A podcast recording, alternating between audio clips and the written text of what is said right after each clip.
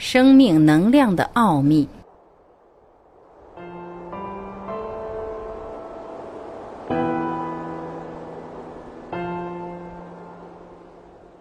生命的本质，宇宙的一切说透了，就是信息、能量、物质周而复始的运动变化。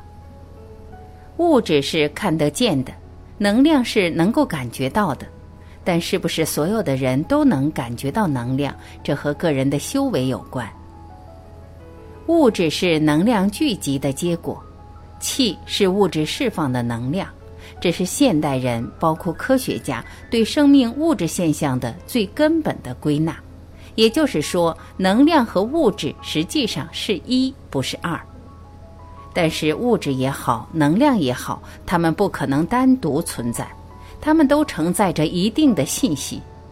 实际上，这个世界的基本构成就是能量加信息。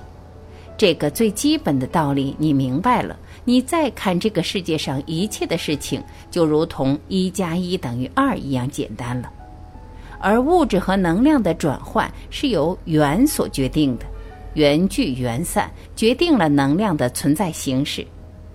任何能量、物质都是信息的载体，物质能量可以认为是中性的，是万物共有的本质特征。拿佛家的话讲，它没有任何分别心。而信息就不同了，是分别一切物质的标识。正是因为它的不同，才导致了大千世界的千姿百态。从微观世界来讲，这个世界上没有完全一样的东西。对于看得见的物质所承载的信息，绝大多数人都能感受到，比如我们吃的食物、用到的物品等等。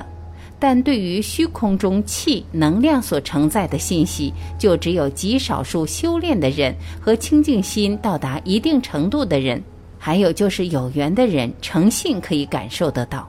道家和佛家的修炼，说白了就是从这两方面来修的。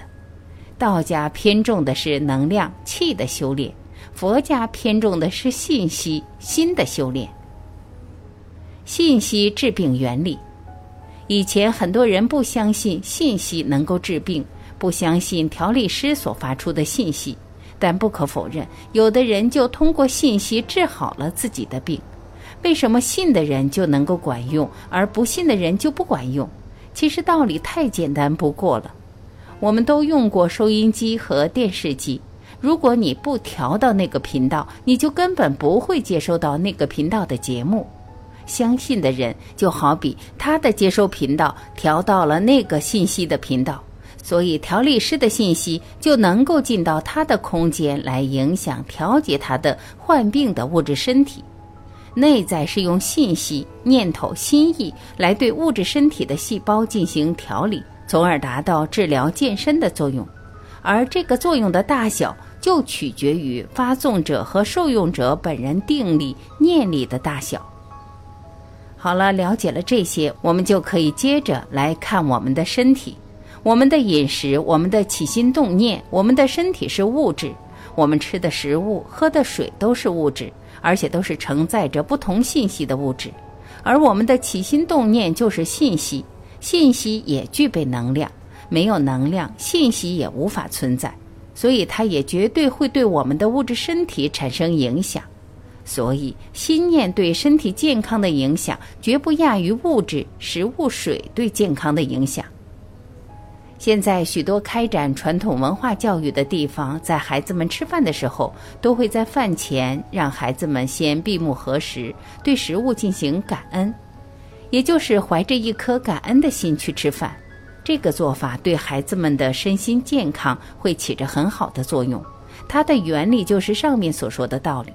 其实，无论孩子还是大人，我们在饮食时都应该如此。这样的习惯会对我们的身心健康起到良好的作用。你以一颗感恩的心，在有食欲的愉快的状态下吃一顿粗茶淡饭所获得的能量，绝对要大大多于在无食欲、无心情状态下吃的一顿山珍海味。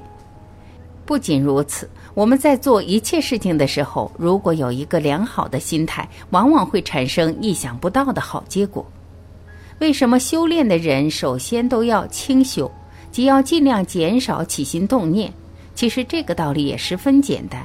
人的念头一动，就必定要伴随能量的消耗。念头越多越重，消耗的能量就越多越大。道家真正修行的人，他们都能够从虚空天地汲取天地的能量来弥补自己身体的不足。看看现在许多大师们，不否认他们通过自己以前的修行，证悟到了一些东西。但现在，由于他们放不下名利，整天参加各种社会活动，在追求名利的过程中，不知不觉中消耗着自己大量的能量。佛门有言：“大千世界唯心所现，唯识所变。”其实就是从根本上认识了这个物质世界的本性。如果我们能从这个角度上来看待我们对健康的认识，我们就会找到解决健康问题的本源。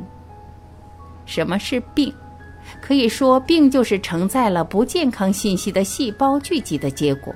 这些不健康的信息，有的来源于我们吃的被污染了的食物，但更多的往往是我们不净的念头自己污染了我们的细胞。当我们年轻的时候，我们精力充沛，我们分解细胞的能力也很强。虽然细胞被污染了，但我们还有能力去分解它。所以，我们身体内的不良细胞数量也有限，外在也显示我们很健康。但是，当我们吃进越来越多的承载着恶的信息的食物，喝着被污染了的水，呼吸被污染的空气，还有那些所谓治病的药物后，我们身体就会产生出越来越多的不能被我们分解气化掉的恶细胞。这些承载着恶的信息的细胞，不仅大量吸收消耗我们体内的能量，而且还会积聚起来，慢慢堵塞我们的经络，堵塞我们的血管通道，最终我们的身体病了、坏了。等死了后，依靠大自然的外力，火化、腐烂，才会慢慢化掉我们这些病态的细胞。但还有一个道理，我们必须知道。就是往往一个人越是小心谨慎，越是怕受到污染伤害，那他可能就会受更大的伤害。为什么呢？其实一个人如果他有足够大的心量、包容心，那么一切外事外物就很难伤害到他。坏的有毒的细胞，它也是物以类聚，它们在体内也会找到一个适合它生长环境的地方聚集起来。聚集到了一定程度，我们就会感到不舒服。这时我们就病了。以肿瘤为例，肿瘤就是有毒细胞积聚的结果。当你通过手术把肿瘤拿掉后，如果你制造有毒细胞的源头没断，包括有毒的饮食、恶的心念、不良的生活习惯、外在精神方面的压力等等，那么过了一段时间，它还是会找到一个新的适合它们生长的环境积聚起来。这个时候，西医就认为是肿瘤又转移了。西医对癌的分类也很有意思：高分化、中分化、低分化。高分化的恶性程度最低，低分化的肿瘤恶性程度最高。其实说白了，就是高分化的癌细胞毒性低，相对容易被气化分解；而低分化的癌细胞就是毒性太高，我们身体几乎没有能力来让它分解。如何治疗癌症？一不要再产生有毒的细胞了。通过改变你的心态，别再怨恨了，别再计较了。总之，改掉一切不良的心性。但这个说起来容易，做起来太难太难。二不要摄取再有毒性的食物、腌制、油炸的、烧烤的、化学添加剂的等等有害于健康的食物。三远离空气不好的环境。空气实际上是我们需要的第一能量，它对我们健康的程度远远大于食物和水。四，远离让你闹心的人事环境、居住环境，给自己一个好心情。二，增加自己的气血和能量。一，好好睡觉。现在没几个人能按照自然规律来好好睡觉了，不好好睡觉就不能及时生成你需要的健康的血液。二、放松身体，通过气功、太极拳、打坐等，增加自己摄取氧气的能力，打通自己堵塞了的经络。血脉畅通了，摄氧能力足了，你的气化分解食物和细胞的能力就会大大增强。贪心的后果，如果你注意观察世人，你就会发现，贪心重的人往往一得病就是一个大病。贪心重的人，他们往往很容易升起严重的嗔恚心，也就是严重的恶念；而心态平和、随遇而安、知足常乐的人，有病也都是一些无关紧要、不痛不痒的小病。所以，你身体的好坏、病的轻重，往往取决于你恶念的程度。对于很多病人，当你改变了贪心、怨恨心的心态后，你会惊喜地发现，你的病也不知不觉消失了。我们的宇宙充满着能量，这个能量是带有信息的能量。这些能量在变成物质的时候，就会带有原来的信息。所以，不要以为我们的心念不会对自然界产生影响。等到这个世界充满的怨恨不平达到一定程度的时候，自然界都会发生大的变化。现在的地震、旱灾、水灾频频发生，人们是到了该检讨自己的时候了。我们居住的空间是一个充满能量的空间，同时也是一个充满各种信息的空间。人类要想使世界和平安宁，就要从改变自己的起心动念开始。多一个善念，就是向空间提供了一份善的能量。善念多了，大自然也会给我们带来风调雨顺的环境，我们就会有一个健康的身体和一个平和安宁的世界。反之，多一个恶念，空间就多了一份恶的能量。恶的能量聚集起来，带给我们的就是疾病、战争和自然灾害。化解带有有毒信息细胞的方法：一、增加气血水平，也就是增加自己体内的阳气，这是靠外力来化解毒细胞的方法；二、靠改变新的念头来使毒细胞的有毒信息由恶变善。现在流行着一种性理治病的方法，代表人物就是东北的刘有生善人。其实这个原理就是通过念头的由恶变善，而使得毒细胞的信息发生了变化，从而使得变善的细胞容易分解所致。吃药是以毒攻毒的办法，有时候当时是觉得有效。因为它的确杀死、消除了原来那个积聚了不健康信息的物质、细菌、病毒，但它本身却又是积聚了毒性的物质存在了你的体内。这个含有毒性的物质积聚到一定量的时候，又会变成新的使你不健康的因素。有因必有果，这个因造下了果，迟早是会出现的。现在的高血压、糖尿病、冠心病等慢性病，第一可以说是生活方式病，第二也可以说是西药药物所导致的终身疾病。其实，当我们生病的时候，最根本的办法是从源头上去掉病因。怎么找？我们可以按照饮食、起居、环境、心性分别去检讨自己。前三个一般都容易解决。然而，最重要的还是从内心上自省一下，你的内心是否长期怀有怨恨、焦虑、恐惧等不良的信息源？这些恶的信息源不除，想治好病是完全不可能的。怨恨、焦虑往往会使你的细胞带有毒素，而恐惧往往会直接快速地卸掉你的能量。仔细分析一下，你自己就会都感觉愚蠢之至。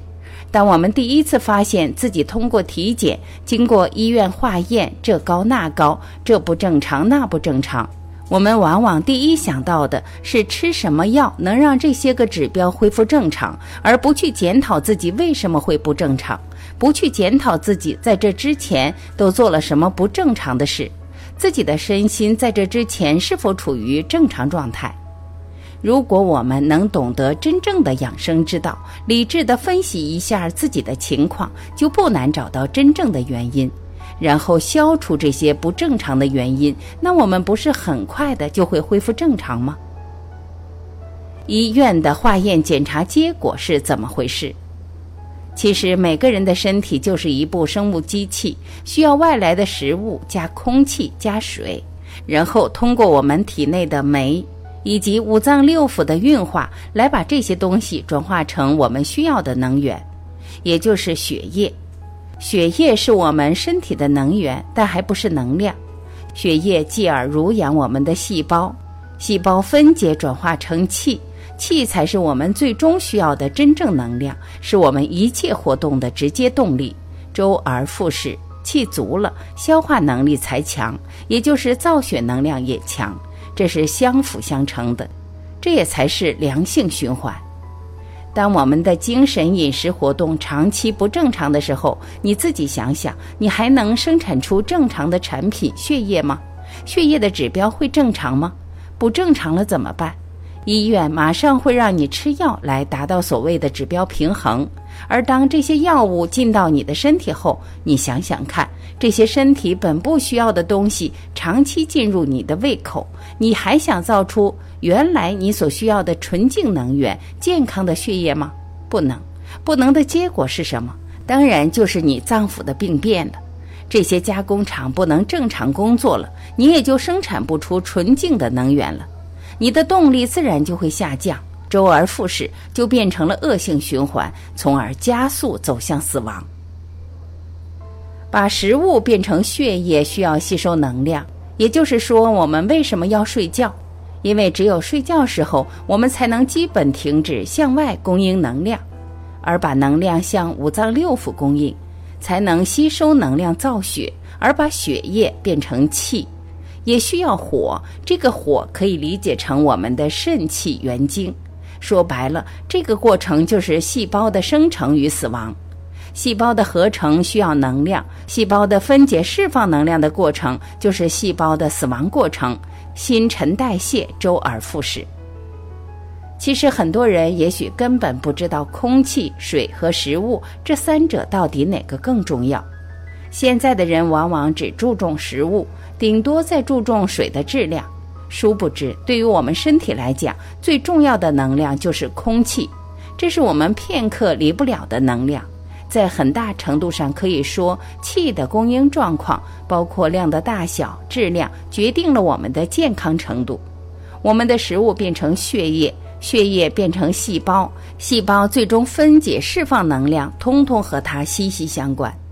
为什么我们在练气功的时候会感到那么舒服？就是因为我们放松身体后，加上深呼吸，使我们的细胞得到了最充分的能量供给所致。再来谈谈水，最好的水在哪里？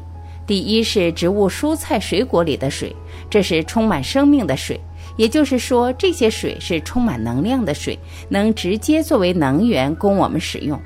还有就是地下水，这也是高质量的水。最差的水就是被污染的水，包括了被自来水公司用漂白粉处理过的自来水。它不仅生命力远远不如前两种水，而且还带有有害于我们身体的信息。疾病从微观上讲，就是我们身体内的细胞不健康了，就是细胞所承载的信息是恶的，细胞变成了不容易被分解气化掉的物质。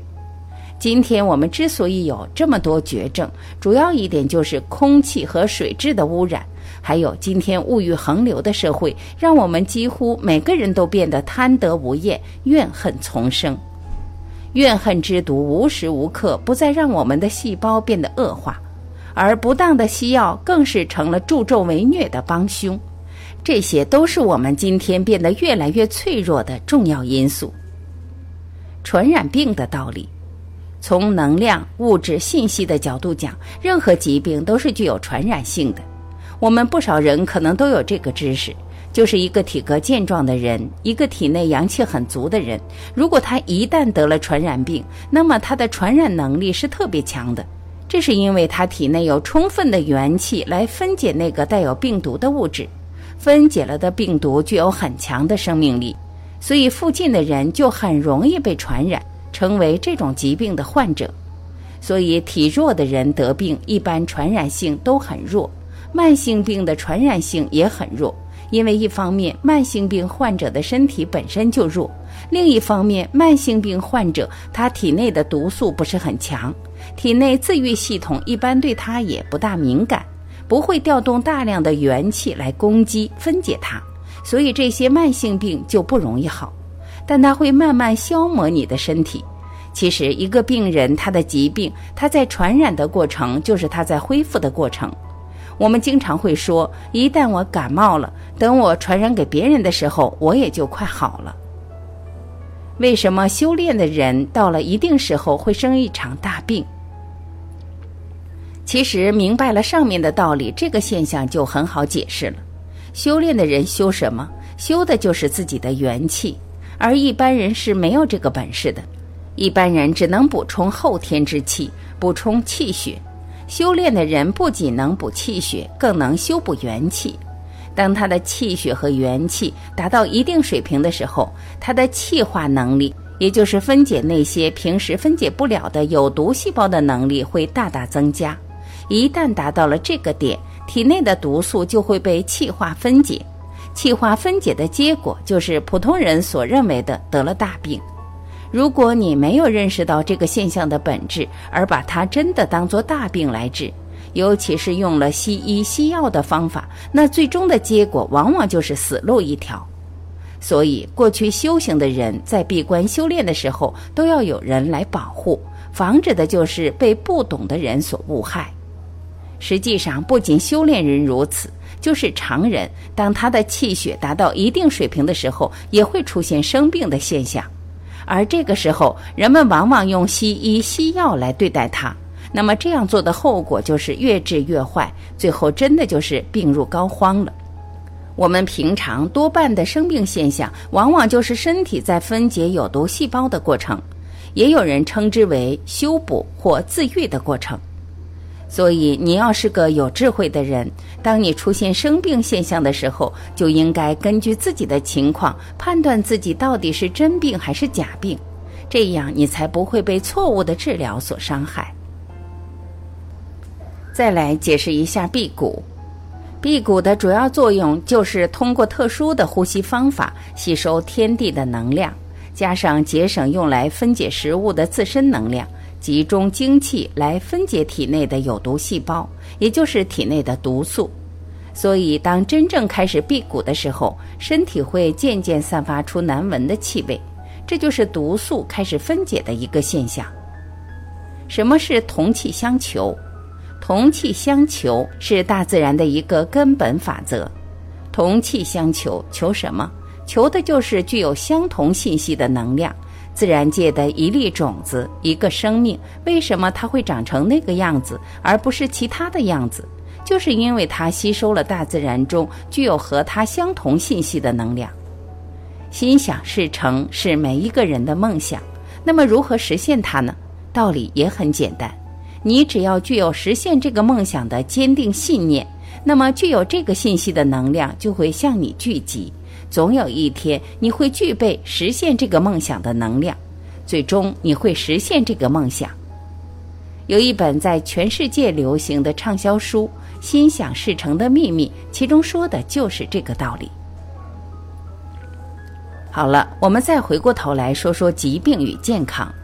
我可以很明白的告诉你，当你生病的时候，那你就去想如何做能健康就好了，千万不要去想如何治你的那个病。想不生病和想健康，表面上看是一回事，其实完全不同。想如何健康，你就会很快健康。老是去想吃哪个药能治你的病，老是担心失去健康，老是想你的病如何如何，那你就会永远被那个疾病缠绕。为什么？因为在有那个疾病信息的能量，老是被你心中想的那个疾病信息吸引，所以你就总是会被这些不良的信息所包围。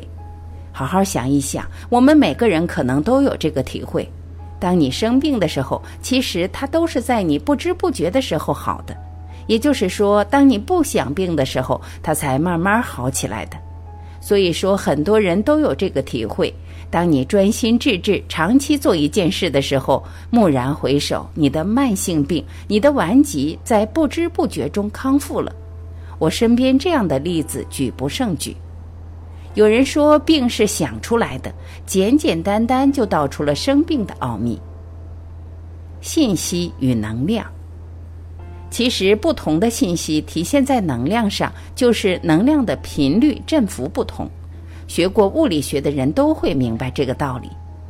下面我从信息这个角度解释一下，为什么安慰剂有时候能够起到治病的效果。在医学界，人们经常用安慰剂实验来对比药物的疗效。其实我们知道信息和能量这个道理后，这个原理就再简单不过了。当一个人对安慰剂有着足够的信心后，那么这个安慰剂里就带有能够治疗他的疾病的这个信息。信心越强，能量疗效就越大。其实很多药物的发明和制造发明者的信心有着直接的作用。当发明者和所有的患者都认为它有效后，那么这个药物对疾病的治疗效果就会非常显著。这就是相信这个意念信息的强大作用。生命中能量的得与失，告诉你一个天大的秘密。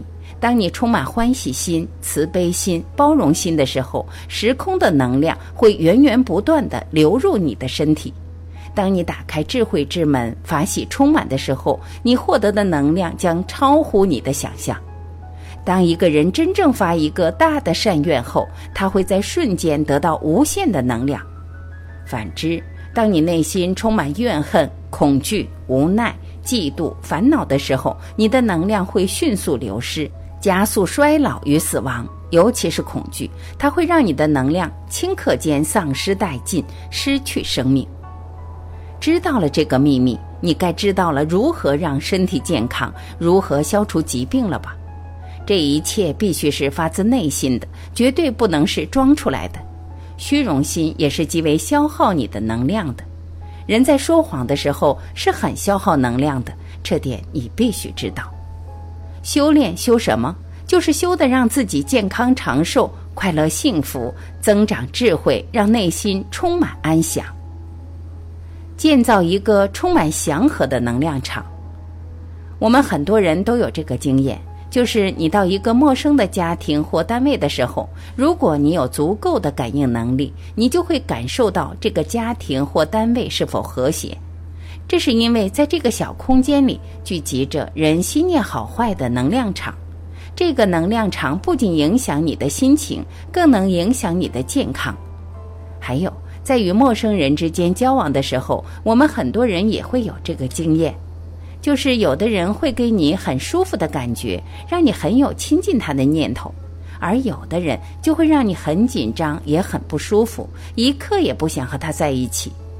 其实这些都是和人的心念有关。很久以前的时候，有些德高望重的老中医，他们有着菩萨一样的心肠，病人到他那里不用吃药，病都能好三分。为什么？就是这个充满祥和之气的能量场，让病人感到心情舒畅，心情舒畅，病自然就会退去。而现在，大多数的医生不是想着如何让病人减少痛苦，而是盘算着怎么才能从病人的口袋里多掏些钱出来，好让自己拿的回扣能多一些。这就是现在人之所以看不好病的其中原因之一。所以，今天我们无论在单位还是在家庭，首先要知道心念的重要性。善念感召的是健康和吉祥，恶念感召的是疾病和灾难。这绝对不是迷信，而是实实在在的科学。如何获取能量？实际上，整个生命的过程就是能量的获取与释放的过程。除了从饮食中获取能量外，其实很多人不知道，我们还需要从虚空中获取能量。这个能量的获取，其实说起来也很简单，就是“虚静”二字而已。虚极静笃是道家修炼的最高层次，在这个状态下，天地的能量可以随时为我所得。首先，你要静下来，静下来代表你开始减少能量的消耗，而虚才能开始从太空宇宙中吸收能量，而能吸收到什么样的能量，则取决于你的内心。你有什么样的内心，你就会感召到什么样的能量，这就是同气相求、物以类聚的道理。智慧是什么？智慧其实也是一种能量，而且是高级的、看不见的能量。一个人能力的大小，其实起关键作用的还是他的智慧。这就是伟人为什么会有那么大的号召力，为什么他们做事就能成功的根本原因。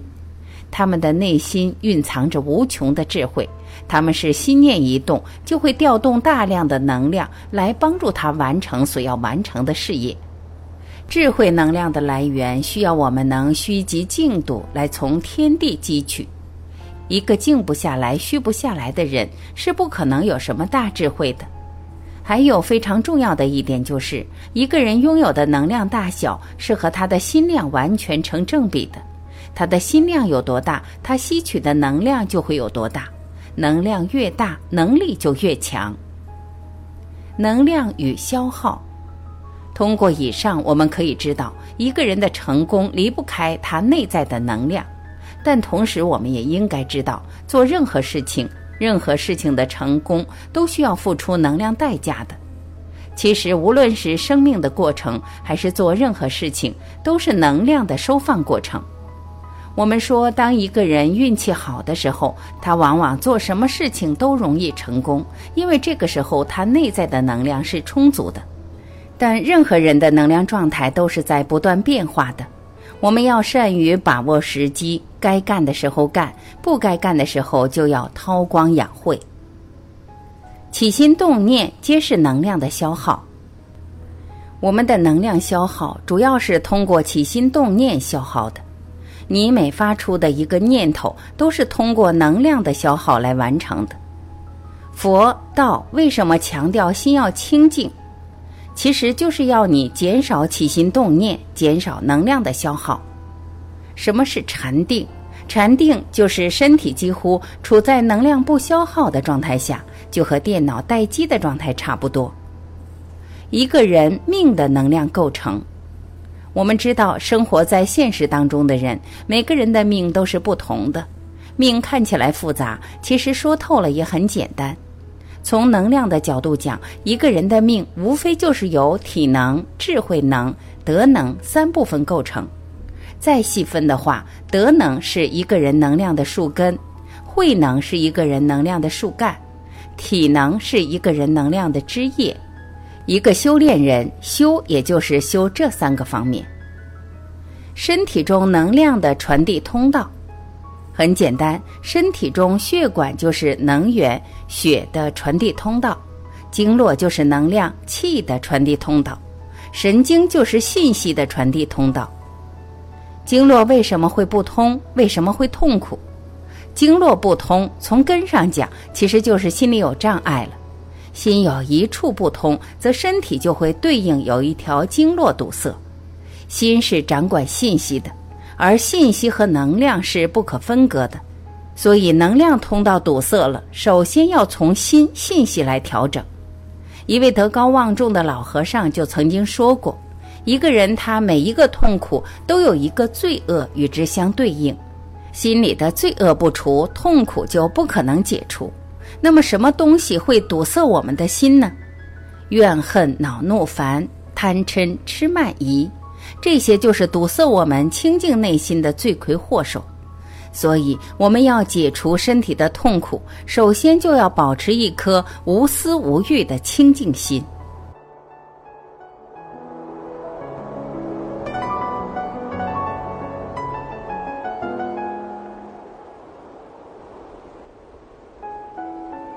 感谢聆听，我是晚琪，祝您健康，再会。